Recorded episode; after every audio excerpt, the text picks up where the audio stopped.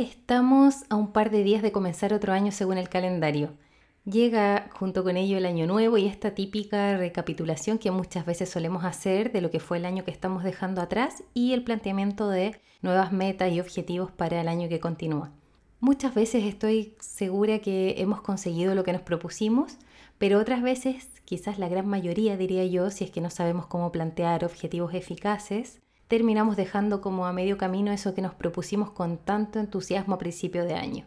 Y este ciclo se repite una y otra vez, año tras año. Vamos como dejando metas sin cumplir o a medio cumplir. Entonces, ¿qué podemos tener en cuenta para cambiar y de una vez por todas romper este patrón para cumplir nuestras metas con éxito? En el episodio de hoy, de esta última semana del año, te voy a compartir algunas claves para que cuando llegue ese momento de sentarte a pensar lo que quieres para el próximo año, lo hagas de la mejor forma.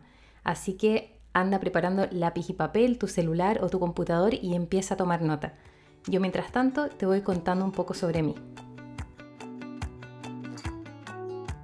Soy Paula Estefanía, profesional de salud apasionada por la nutrición, la ciencia y la cocina basada en plantas en este espacio encontrarás consejos útiles, experiencias y conocimiento basado en evidencia, cuyo propósito es ayudarte a nutrir tu cuerpo y mente desde el amor propio y la compasión. Además te daré herramientas para que puedas construir y disfrutar de un estilo de vida realmente saludable. Así que dicho esto, bienvenidos y bienvenidas a Nutritivamente, un podcast de salud y bienestar.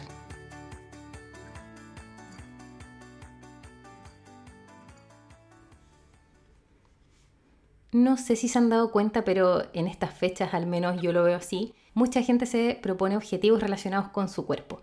Perder peso, se propone empezar a comer más saludable o a comprar más verduras y resulta que todas empezamos con mucha motivación e ilusión de que lo vamos a cumplir y nos visualizamos cumpliendo, nos visualizamos como felices después de haberlo cumplido, etc.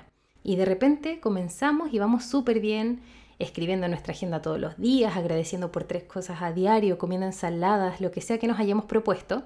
Y de repente llega un día que ya sea porque volvimos al trabajo, porque llegó marzo, porque llegó el colegio, o simplemente porque van surgiendo cosas, porque así es la vida misma, no cumplimos eso que nos propusimos. Y resulta que al otro día tampoco pudimos cumplir y al tercer día nos surge un imprevisto, entonces tampoco lo cumplimos y al final ya decimos, bueno, ¿para qué voy a seguir si ya no pude hacerlo, ya guateé, ya no pude cumplirlo? Para ponerlo más gráfico, por ejemplo, quien comienza una dieta en enero, resulta que llega la última semana de enero y tiene el cumpleaños de una amiga, entonces hasta ahí nomás llega. O se dice, bueno, ese día va a ser mi día de permitidos, entre comillas, y llega ese día y como se venía restringiendo tanto, resulta que el día del cumple se lo come todo. Entonces al otro día dice, bueno, justo es lunes, así que lo voy a volver a intentar. Y como que hay una especie como de reseteo y de volver a empezar como de cero. Pero resulta que el viernes le sale un evento que no tenía planificado y uff, de nuevo los mismos dilemas. Y llega ese momento donde estas cosas se repiten durante el año, porque es lógico, en que nos cuestionamos realmente qué sentido tiene seguir si ya arruiné todo. No sé ustedes, pero esto que les cuento seguro a muchas de algunas de ustedes les ha pasado o conocen a alguien que le pasa o que le pasó. Al menos a la Paula del pasado le pasó en un par de ocasiones por lo menos. Y ese momento siempre llega, el momento donde uno como que deja todo tirado porque ya no cumplió. Y ahí el propósito de Año Nuevo, ese que hicimos con tan buena intención, se va literalmente al carajo. Y volvemos a los mismos hábitos que teníamos el año anterior. Entonces lo que importa acá es poder gestionar ese propósito para que se cumpla y lo más importante que se mantenga en el tiempo. Pero antes de ir a los tips, quiero recordarte que durante este 2022 hicimos en total 14 episodios en el podcast, porque comenzamos en septiembre. Y esto me pone demasiado feliz igual porque es un tremendo trabajo la realización de cada capítulo y me siento súper orgullosa de haberlo logrado. Así que como una forma de resumir lo que fue este año por acá y darle una clase de cierre, te voy recordando de qué se trató cada capítulo por si hay alguno que todavía no has escuchado o si te viene bien recordar algún tema. El episodio 1 fue más bien una introducción y ahí puedes encontrar de qué se trata y lo que me motivó a crear nutritivamente. En el episodio número 2 hablamos de cómo buscar la motivación para hacer cambios y generar mejores hábitos en nuestra vida.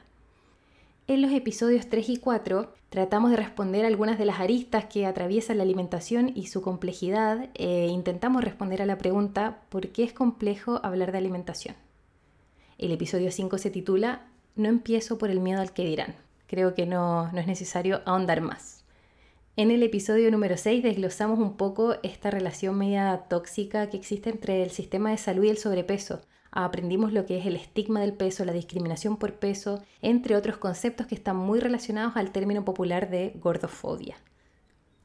En el episodio 7 y 8 volvemos a hablar de nutrición y echamos un vistazo al reduccionismo que ronda este gran tema y aprendimos cómo preguntar correctamente en nutrición para así poder obtener mejores respuestas, sobre todo de parte de los profesionales de salud. Obviamente todo avalado con evidencia. El episodio 9 es una guía de autocuidado y amor propio que venía con un regalo de ideas para poder poner en práctica el autocuidado en tu vida. Ese regalito lo puedes encontrar directamente en el link de la cuenta de Instagram del podcast que puedes buscar como arroba podcast nutritivamente, todo junto en Instagram. En el episodio 10 vimos el concepto de dieta, las dietas restrictivas y por qué no funcionan. Te lo recomiendo para que ojalá este año no te plantees hacer dieta. Anda ese episodio lo vas a entender mejor. El episodio número 11 es como una especie de impulso para que de verdad te creas el cuento, o más que el cuento, en la realidad de que eres más fuerte de lo que crees. Y en el episodio número 12 aprendimos por qué es tan importante escuchar nuestro cuerpo e incluso hay un ejercicio disponible para aprender o poner esta habilidad de escuchar a nuestro cuerpo en práctica. El episodio 13 finalmente de la semana pasada fue un especial de fin de año que te puede ayudar a entender y aceptar desde el amor todas esas emociones y cosas que nos atraviesan en estas fechas. Vimos que es posible decir que no a pasar las fiestas con personas que no nos hacen bien, hablamos de la fuerte carga mental que nos solemos llevar las mujeres y tocamos el tema de la comida, las culpas y por qué es tan importante no aplicar eh, una carga valórica a los cuerpos. De todas formas, por ahora seguimos en la primera temporada del podcast y les cuento que ya estoy preparando la segunda temporada que calculo va a comenzar en algunos meses más, donde vamos a tener unas invitadas de primer nivel para que podamos hablar y profundizar con expertas en estos temas que nos interesan. Pero eso no más, no más spoilers, fin del resumen y vamos a lo que nos convoca hoy. ¿Ya tienes listo tu lápiz y papel? Bueno, genial, porque aquí van cuatro claves o tips que quiero darte para que este año sí cumplas lo que te propongas.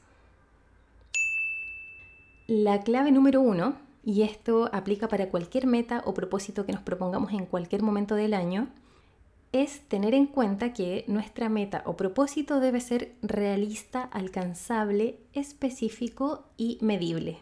Estas cuatro cosas. Estas cuatro cosas adaptadas a tus circunstancias y contexto. Es que no sirve de nada, por ejemplo, esto típico que no sé si han escuchado o si han visto ahora en videos o en imágenes, o en TikTok, etc. Esta típica frase que dice que la gente exitosa se levanta a las 5 de la mañana. Bueno, suena muy bonito, ¿verdad? Porque además te lo suelen pintar como que si haces solo eso vas a tener tu vida prácticamente arreglada, tu día va a ser súper aesthetic. No sé si lo pronuncié bien, pero así como aesthetic, estético me da mucha risa porque esos videos suelen ser de pura gente que trabaja desde la casa y tienen eh, como unas tazas de café súper bonitas y una plantita y el escritorio perfecto y sus departamentos literal que parecen sacados de la revista Vivienda y Decoración.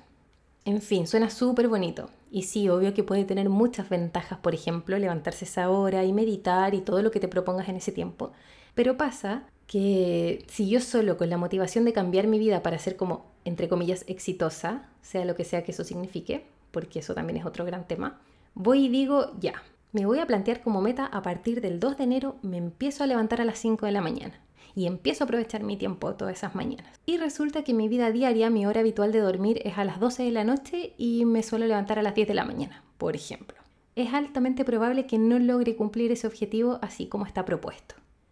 Un objetivo más realista quizás sería, bueno, voy a levantarme 15 minutos antes cada día a partir del 2 de enero durante dos semanas y las siguientes dos semanas lo voy a intentar 30 minutos, me voy a levantar 30 minutos antes y voy a ir probando. En una de esas puedo llegar a lograr cambiar mi horario de sueño de forma amigable, respetuosa con el cuerpo, hasta llegar a levantarme a las 5 a.m. de aquí a dos meses, estoy inventando. Y no lo hago de forma drástica, lo hago de manera amorosa y realista. Y quizás en el camino descubro que a lo mejor mi mejor hora para levantarme en realidad es a las 6 o a las 7 de la mañana. Y con eso ya gané muchísimo. es algo que en realidad me doy cuenta que sí puedo mantener en el tiempo, es acorde a mi vida, a mis circunstancias y a mi gusto también. Y acá entonces la pregunta que debemos hacernos cuando escribamos o nos planteemos una nueva meta o propósito es, ¿es realista para mí? ¿Voy a poder mantenerlo todo el año?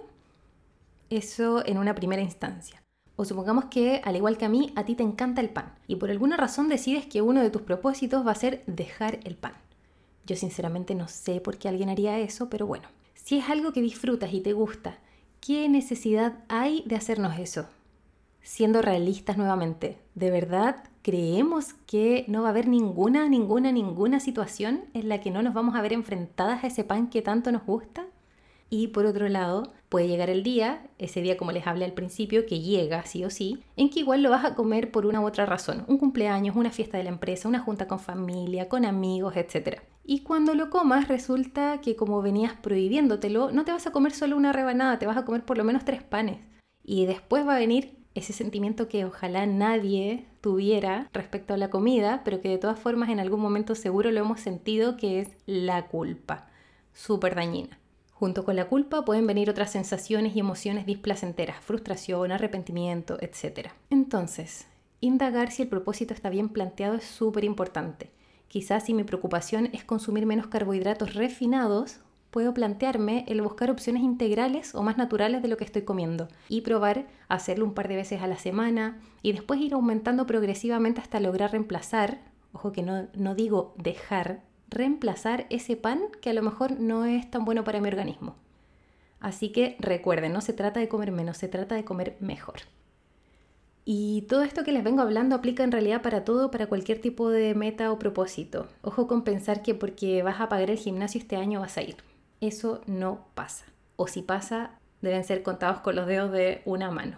En algún momento lo vas a dejar y vas a terminar perdiendo la plata. Quizás sea mejor comenzar a probar con un par de clases, de lo que sea, e ir viendo si te gusta, si te llena, si te hace sentido. Y cuando encuentres esa actividad física que haga que dejes de hacer lo que sea que estés haciendo por ir a practicarla, ahí recién págate las 20 clases o el año completo. Eso como recomendación y como vivencia y experiencia personal también te lo comparto. Así que ahora anota una o dos metas de manera general a general me refiero con al título de la meta, por ejemplo, el próximo año quiero empezar a practicar la meditación. Quiero empezar a practicar yoga. Quiero comer o sumar más verduras a mi alimentación. A eso me refiero con general. Y recuerda que sea algo que pienses que pueda ser realista para ti, alcanzable, específico y medible. Vamos a desglosar un poco esto. Así que anota tus metas o anota una o dos metas de ese estilo, así súper general. Escoge una de esas metas y vamos con la clave número 2, que es trazar un plan de acción. Trazar un plan de acción tiene que ver con esto de llevar la meta a acciones más concretas. Para eso es necesario hacerse algunas preguntas y responderlas. Pregúntate siempre acorde a tus circunstancias, eso no lo olvides. Pregunta, ¿por qué esto es importante para mí? ¿Qué quiero conseguir con esto? ¿Qué le suma a mi vida? Esta pregunta es para que no olvides la motivación principal que te lleva a plantearte la meta. Segunda pregunta, ¿cuándo voy a hacerlo? Piensa y anota qué días, a qué hora, según tu calendario, según tu agenda, siendo siempre muy realista. Tercero, ¿qué recursos necesito para llevar a cabo esta meta o este propósito? Si es, por ejemplo, hacer yoga, quizás vas a necesitar un mat un computador o un celular con conexión si es que vas a hacer clases online o dinero para pagar una clase presencial, etc. Anota todos los recursos que necesitarás. Y última pregunta del plan de acción. ¿Estoy siendo realista y sincera conmigo misma al proponerme esto? Cuestiona tu plan y si es necesario, tacha, borra y cambia lo que sea necesario. Clave número 3. Sé flexible y permítete fallar. Así la titulé. Una vez que comiences con tu meta, incluso antes, es importante tener cierta, eh, lo que yo llamo flexibilidad mental. A lo que me refiero es que cada cierto tiempo podemos ir revisando nuestro plan, hacer una evaluación e ir modificándolo porque a lo mejor, y es muy probable que pase, te encuentres con algunas piedritas en el camino, algunos imprevistos, porque la vida no es lineal y es absolutamente normal tener altos, bajos y caídas. Va a haber días donde no cumplamos tal y como lo habíamos planificado, o nos sintamos más desanimadas y otros días seguramente vamos a hacer pura motivación y nos va a salir todo acorde al plan, va a ser genial. Lo que aquí te digo es que no seas tan dura y tan autoexigente contigo misma.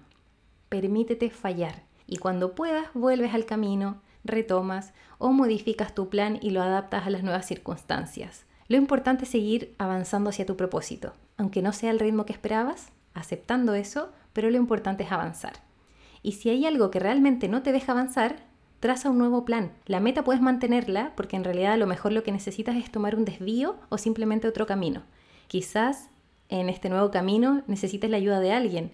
Quizás te des cuenta de que está siendo muy complicado llevar una alimentación saludable y a lo mejor es el momento de pedir hora con una nutricionista o con un coach de hábitos, por ejemplo. Así que vuelve al punto 2 y evalúa lo que necesites para poder continuar. Y de verdad, de verdad, te digo, no temas pedir ayuda para alcanzar tus objetivos. Recuerda que somos seres sociales y nos necesitamos unos a otros y podemos entre todos y todas nutrirnos y apoyarnos más, sobre todo si somos mujeres. Finalmente, clave número 4, y para mí una de las más importantes. Disfruta el proceso. Sé que para muchas puede sonar un poco cliché y sé también que no es algo fácil, pero es posible recordar nuestro objetivo, el por qué hacemos lo que hacemos, esa motivación intrínseca que sale de adentro, es súper importante. Y también es importante y bonito celebrar los pequeños logros, porque eso nos permite disfrutar más del camino. A veces nos enfocamos solo en el objetivo final, lo que está al final del camino. Y nos olvidamos que el sendero puede ser súper bonito y de hecho debería ser muy bonito porque parte de todo esto, de hacer todo este ejercicio, es ir construyendo a nuestro gusto. Así que no hagas un sendero aburrido y desértico, ponle a tu camino todas las flores, todos los árboles, todas las plantas que te gusten, ponle tus aromas, tus colores, tus sabores. Así lo vas a disfrutar a pleno y no te van a dar ganas de dejarlo tirado cuando se te cruce la primera piedra o cuando pases por un charco y quedes toda mojada. Así que bueno, me puse muy metafórica, pero sé que ustedes me van a entender. Así que para poder ir cerrando, en resumen, hoy día vimos que para plantearnos un propósito, este debe ser bien pensado acorde a nuestra realidad y contexto, por lo tanto realista, debe ser alcanzable en concordancia con nuestras necesidades, con nuestros gustos, con nuestro tiempo. Debe ser también medible y específico. Debemos saber lo que queremos y hacer un plan de acción para saber cuándo lo haremos y qué recursos vamos a necesitar. Nuestro plan es un camino que no tiene por qué ser una montaña gigante y llena de obstáculos, un camino que sea simple de andar para ti, que sea amigable, que sea bonito que te dé gusto salir a recorrerlo y que sea algo que disfrutes. No seas tan autoexigente. Ser realista, siempre es mejor plantearse un par de cosas y cumplirlas que 10 cosas que no vas a poder cumplir. También recuerda que existen más meses en el año, no necesariamente tenemos que plantearnos todas las metas en enero, todo lo que queremos hacer en el año. No, también podemos llegar a julio, a junio, a octubre y plantearnos una nueva meta, no pasa nada. Así que espero que tengas un año lleno de aventuras, de todo corazón, de buenas experiencias y nuevos aprendizajes. Que vuelvas a tu creatividad, a las ideas y que te atrevas. Como leí por ahí una frase, tú mientras tanto brilla todo lo que puedas y al que le moleste tu luz, que se ponga lentes o que se corra. Nos vemos el próximo año. Te mando un abrazo gigante. Gracias por escuchar este episodio y apoyar este proyecto que construimos en conjunto. Si quieres seguir reflexionando en torno a estos temas, no te pierdas el próximo episodio de esta temporada. Y si de paso te animas a calificar el programa en esta plataforma, te estaré sumamente agradecida. Si quieres tener ideas para comer más saludable, búscame en Instagram como Paula Estefanía o arroba cocina.conciencia.